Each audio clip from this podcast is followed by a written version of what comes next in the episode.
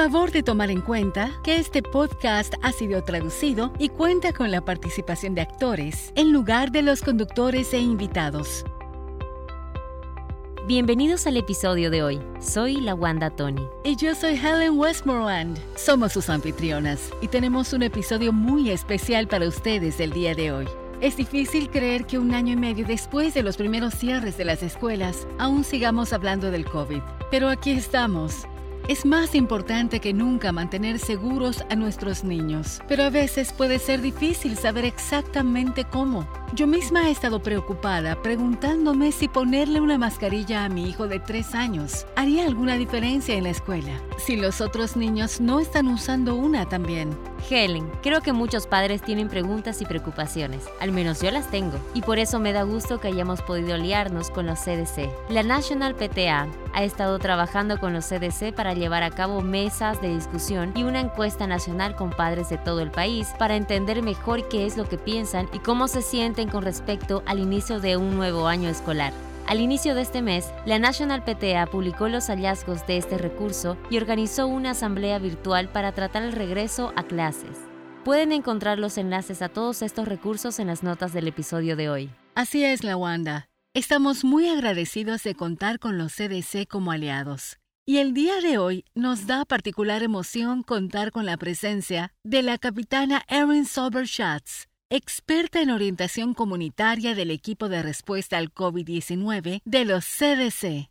Ella está aquí para responder nuestras preguntas. La capitana Soberschatz comenzó a trabajar en el equipo de respuesta al COVID-19 de los CDC en marzo de 2020 ella dirigió el Grupo Operativo de Intervención Comunitaria y Poblaciones de Riesgo, el cual redacta los lineamientos para los lugares donde la gente vive, trabaja, aprende y juega. Ha sido coautora de varias guías para escuelas, campamentos, vacaciones, misas y gente con mayor riesgo de enfermedad grave. Su puesto permanente es en prevención de lesiones, pero ha sido asignada para lidiar con emergencias de salud pública, incluyendo múltiples crisis, desde terremotos hasta epidemias. ¡Wow! Capitana Soberschatz, ¡qué currículum! Muchas gracias por estar con nosotros hoy. Muchas gracias por invitarme. Realmente es un honor y una oportunidad maravillosa poder hablar con otros padres sobre el COVID-19 y sobre cómo mantener seguros a nuestros estudiantes, personal y profesores en el aula. Genial. Pues tenemos algunas preguntas para usted, pero antes de comenzar, siempre nos gusta conocer un poco más a nuestros invitados. ¿Podría comenzar contándonos un poquito más sobre usted y lo que hace? Claro, con mucho gusto. Como mencionaron, soy la capitana Erin Saverschat y comencé a estudiar y trabajar en salud pública hace casi 20 años. Tengo una maestría en salud pública y epidemiología, un doctorado en epidemiología y un diplomado en preparación para salud pública y respuesta ante desastres. Entré a los CDC en 2009 como oficial en servicio de inteligencia contra epidemias. A estos oficiales comúnmente los conocen como los detectives de las enfermedades en los CDC. También soy capitana en el Servicio de Salud Pública de Estados Unidos, que también es conocido como el Commission Corps. En los CDC y en otras agencias de servicios humanos y de salud, somos profesionales que trabajan en las líneas de combate de la salud pública a lo largo de Estados Unidos. Cuando no estoy trabajando en respuesta ante desastres, trabajo en el Centro de Lesiones de los CDC. Soy directora del equipo de seguridad en el transporte y mi equipo trabaja para prevenir lesiones por accidentes automovilísticos, en los que más de 38 mil personas pierden la vida cada año en Estados Unidos y 2.5 millones más sufren lesiones. Además, como ya se mencionó, fui asignada para lidiar con el brote de dengue de 2009 en Key West el terremoto de 2010 en Haití, la epidemia de ébola de 2014 en África y la epidemia de opioides. Y he estado trabajando para enfrentar y detener la pandemia de COVID-19 desde marzo de 2020. Además de mi trabajo, soy mamá. Tengo un hijo de 12 años que va en séptimo grado y soy esposa. Mi esposo es un gran cocinero, así que él me ha mantenido viva por el último año y medio. También es bueno con el trabajo manual. Yo también soy instructora de clavadismo y al igual que todos ustedes, mi familia ha estado atravesando la pandemia y lidiando con todos los retos del COVID-19. ¡Wow! Todo eso es impresionante. Muchas gracias por compartirnoslo. Hablemos de los lineamientos de los CDC. Capitana Sauber Schatz, ¿cuáles son los lineamientos de los CDC para las escuelas y en qué se distinguen de los lineamientos del año pasado? Gracias. Esa es una gran pregunta. De hecho, me gustaría enfocarme en dónde estábamos ahora, porque donde estábamos ahora en el otoño de 2021 es distinto de donde estábamos en el otoño de 2020 e incluso en la primavera de 2021. Seguimos aprendiendo más sobre lo que funciona en el aula conforme vamos obteniendo más datos, pero también reconocemos que las cosas han cambiado y que van a seguir cambiando. Durante la mayor parte del último año escolar no teníamos una vacuna efectiva y tampoco teníamos la variante Delta. Sin embargo, lo que sí nos dio el último año escolar fue más evidencia sobre lo que funciona para reducir el riesgo de propagación del COVID-19 en las escuelas. Sabemos que las medidas básicas funcionan. Estas incluyen vacunación, uso de mascarilla, distanciamiento físico, ventilación adecuada y, por supuesto, lavado de manos, limpieza continua y programas de detección mediante pruebas. Las pruebas pueden usarse para aislar a quienes den positivo a COVID-19 y poner en cuarentena a quienes hayan estado en contacto cercano con ellos. Y eso es lo que realmente nos ayuda a reducir el contagio en las comunidades y las aulas.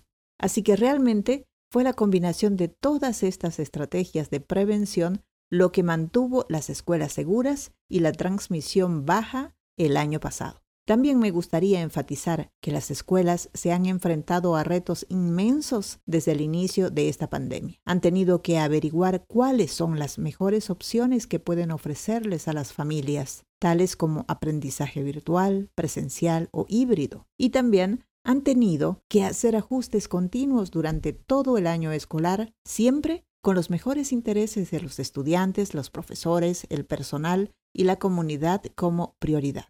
Pero me parece que este año es más difícil y con aún más retos por varias razones. En primer lugar, la cantidad de información falsa que está circulando. En segundo lugar, la realidad de lo que hemos experimentado con la variante Delta y en tercer lugar, el bajo nivel de vacunación en ciertos estados y comunidades.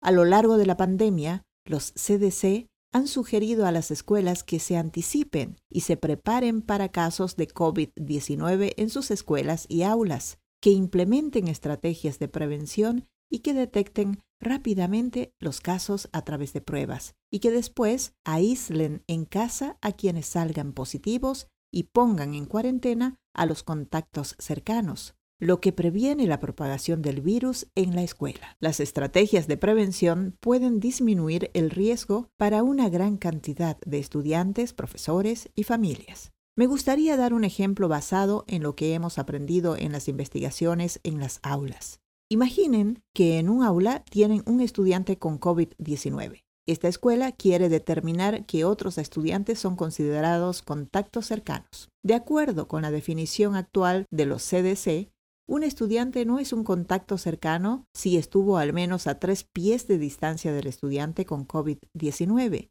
y si ambos estudiantes estaban usando correcta y consistentemente una mascarilla bien ajustada en ese momento. Entonces, lo que esto significa es que si una escuela exige el uso de mascarilla que es lo que recomiendan los CDC y mantienen a los estudiantes a al menos tres pies de distancia unos de otros, están protegiendo a los estudiantes y favoreciendo el aprendizaje presencial. Sin el uso de mascarillas, el número de niños que tendrían que entrar en cuarentena cuando hubiera un caso de COVID-19 en la escuela sería mucho mayor y por lo tanto afectaría a más estudiantes, aulas y familias. El año escolar 2021-2022 comenzó hace poco y ya ha habido muchos casos de COVID-19 en las escuelas.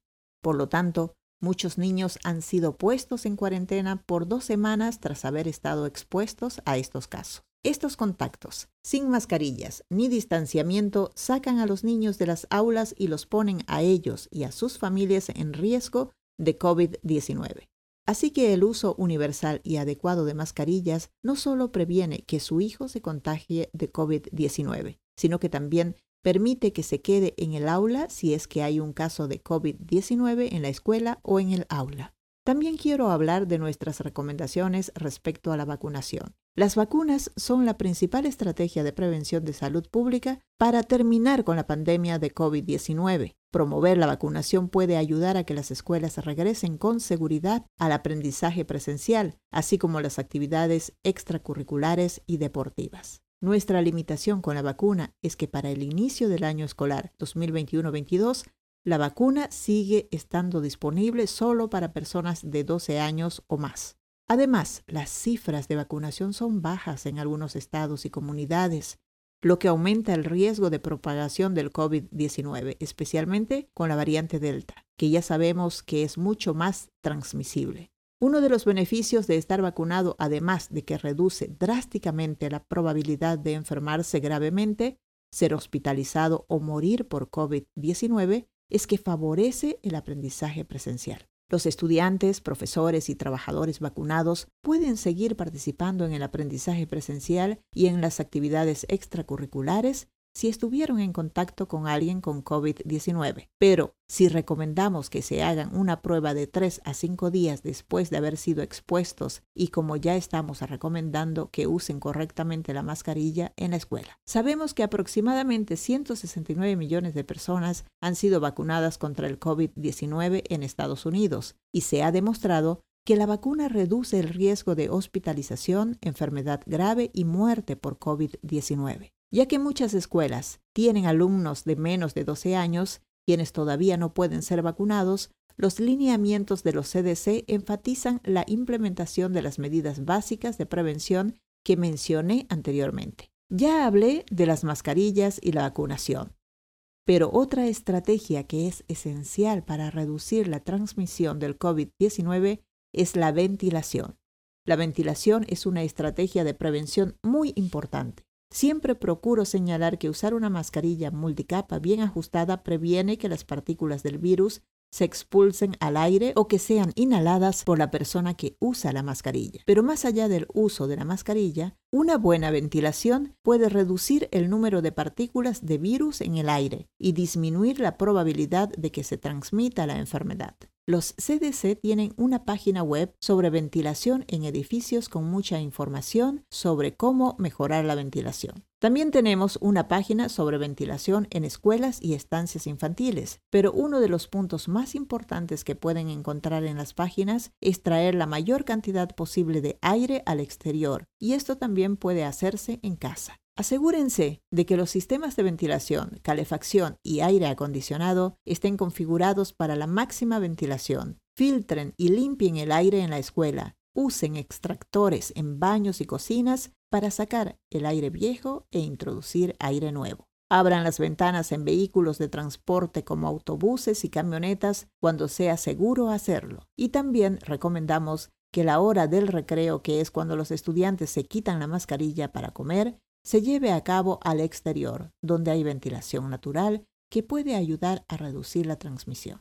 Aunque gran parte de la evidencia que tenemos sobre la transmisión en las escuelas es de antes de la variante Delta, las medidas básicas de prevención han funcionado incluso contra la Delta. Los CDC se encuentran analizando los datos para el año escolar en curso. Y como siempre, vamos a modificar los lineamientos si la evidencia indica que se necesitan cambios.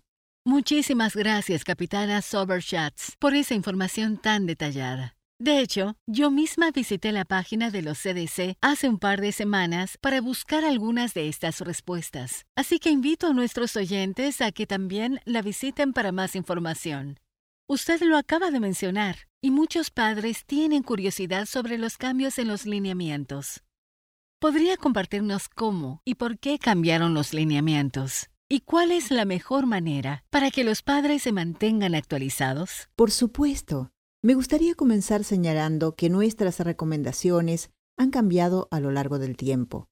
Y la razón es sencilla. El virus ha cambiado y seguimos aprendiendo más y más sobre el COVID-19 y cómo las variantes afectan a la población. Apenas ha pasado poco más de un año y medio desde que escuchamos por primera vez sobre el virus que causa el COVID-19. Todos los días aprendemos más con nuevos estudios que nos dan más información, más detalles y en algunos casos más preguntas para responder. Así que si nuestras recomendaciones han cambiado y van a seguir cambiando conforme aprendamos más o si el virus vuelve a cambiar, debemos adaptar nuestras recomendaciones para asegurar que estemos alineados con la situación actual con la evidencia actual y con lo que hemos aprendido sobre qué ha funcionado y qué no. Quiero destacar que en el momento en que publicamos nuestros últimos lineamientos en julio, solo el 13% de los condados en Estados Unidos tenían altos niveles de transmisión comunitaria. Chequé hoy,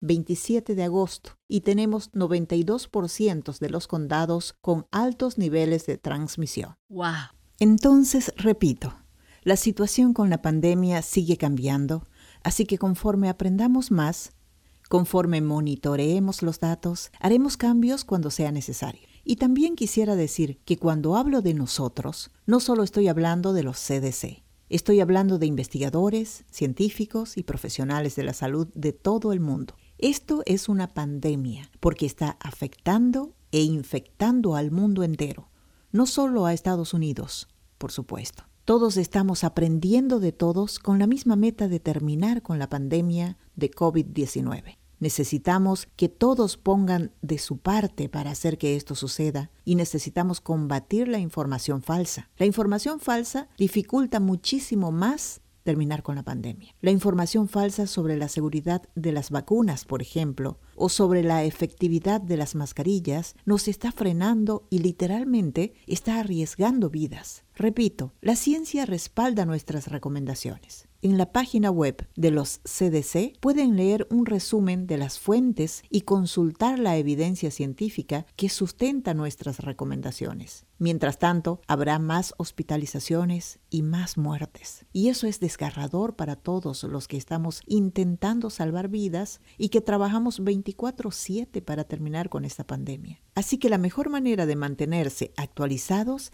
es leyendo los lineamientos de los CDC y nuestros reportes científicos.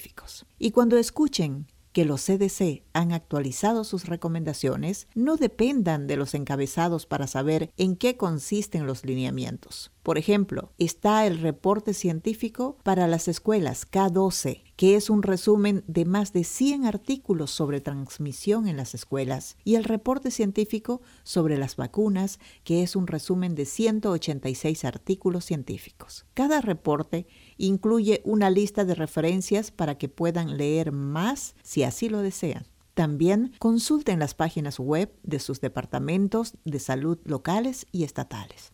Los CDC trabajan directamente con los departamentos de salud pública locales, estatales y territoriales. Son algunos de nuestros muchos aliados esenciales en esta lucha. Además de nuestras páginas web, escuchen nuestros webinars y podcasts como este y siempre pueden buscar información de los CDC y ponerse en contacto con los CDC para que podamos responder sus preguntas. Y créanme, eso es algo que hemos seguido haciendo sin importar lo grande o pequeña que sea la pregunta. Tenemos gente lista esperando las preguntas para poder responderlas. Eso es genial. Es súper importante compartir esos recursos y tenerlos disponibles para las familias. ¿Cómo pueden aliarse las familias con las escuelas para facilitarles la transición a los estudiantes y a los maestros? Claro, realmente quiero reconocer que en este momento las emociones están a tope en muchos lugares del país. Todos estamos de acuerdo con que las escuelas son una parte importante de la infraestructura de las comunidades. Los CDC comparten el objetivo de reabrir las escuelas con la mayor seguridad posible este otoño y de mantenerlas abiertas. Hemos aprendido durante la pandemia de COVID-19 que una reducción en el acceso a la educación presencial está asociada con malos resultados de aprendizaje y efectos negativos en la conducta y la salud mental de los niños. Más niños que asisten a la escuela en persona aprenden mejor y reportan menos problemas de salud mental. Las familias también pueden aliarse con las escuelas para facilitarles la transición a los estudiantes y los maestros, promoviendo las recomendaciones de salud pública que hacen más seguras las escuelas para todos y manteniendo a los niños en ambientes de educación presencial, así como participando en actividades extracurriculares.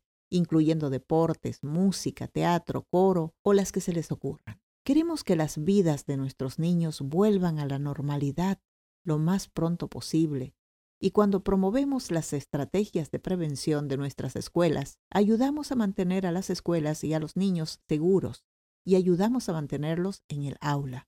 Estas estrategias incluyen el uso de mascarilla en interiores, distanciamiento físico, filtros de salud, pruebas, ventilación, lavado de manos, quedarse en casa y realizarse una prueba cuando se esté enfermo, rastreo de contactos en combinación con cuarentena y aislamiento y desinfección y limpieza constante cuando sea necesario.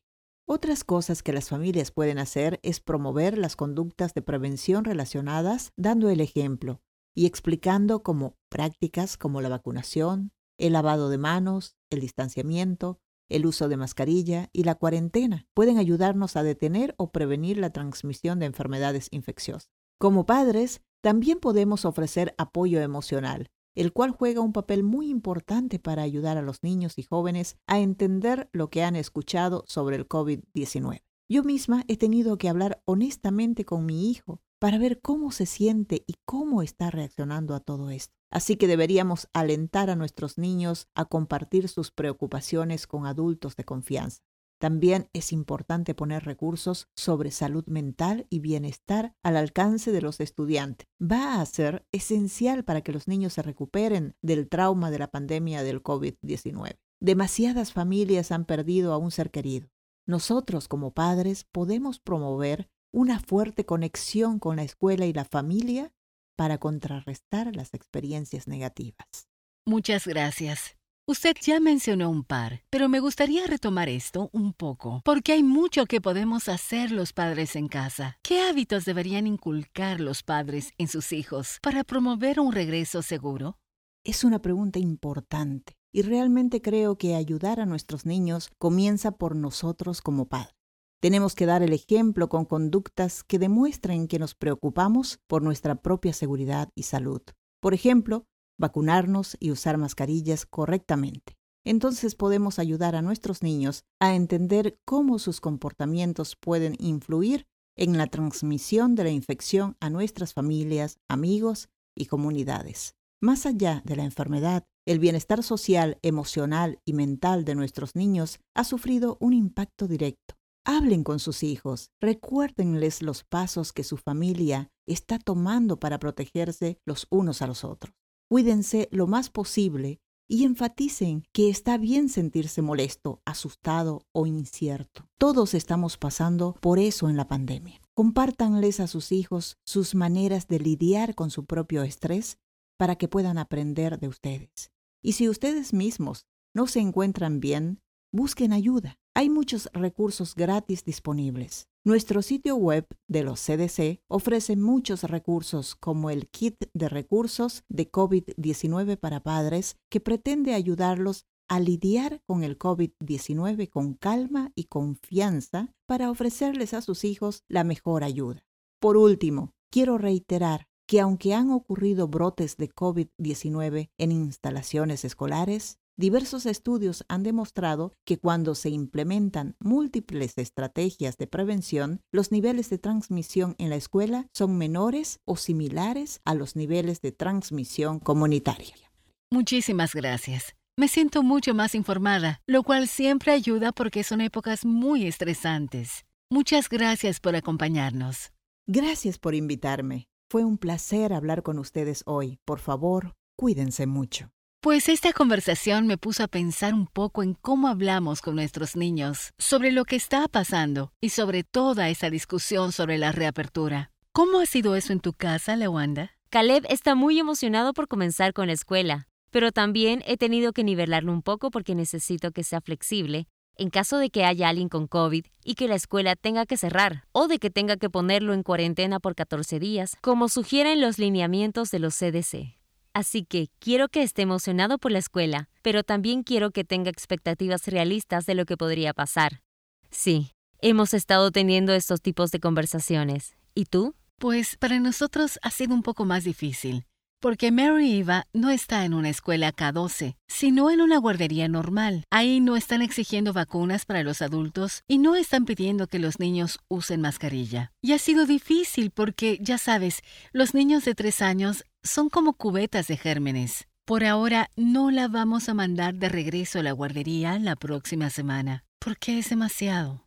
Es demasiado. Claro, hay que elegir. O sea, creo que todos tienen que ser flexibles y decidir qué es lo mejor para uno y tomar esas decisiones. Yo lo entiendo completamente. En el caso de Caleb, me da gusto que haya podido volver a la escuela el año pasado, la última parte del año, dos veces a la semana. Eso lo preparó y entonces no es tan sorprendente tener que usar la mascarilla todo el día. Me parece que van a estar bien. Sí, los niños se acostumbran a esas cosas.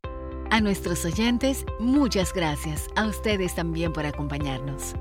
Además del trabajo que mencionó la Wanda al inicio del episodio, los CDC también están apoyando a la PTA y desarrollando herramientas adicionales como parte de nuestra iniciativa Healthy Minds, cuyo objetivo es ayudar a las familias y priorizar una visión proactiva y holística de la salud mental. Pueden visitar www.pta.org barra Healthy Minds para conocer más. Gracias por escucharnos y nos vemos en la próxima. Este podcast fue grabado por la National PTA con el apoyo de la CDC Foundation mediante financiamiento otorgado por los Centers for Disease Control and Prevention. Las opiniones expresadas en este podcast pertenecen a sus autores y no reflejan la postura de los CDC, del Departamento de Salud y Servicios Humanos o del Gobierno de Estados Unidos.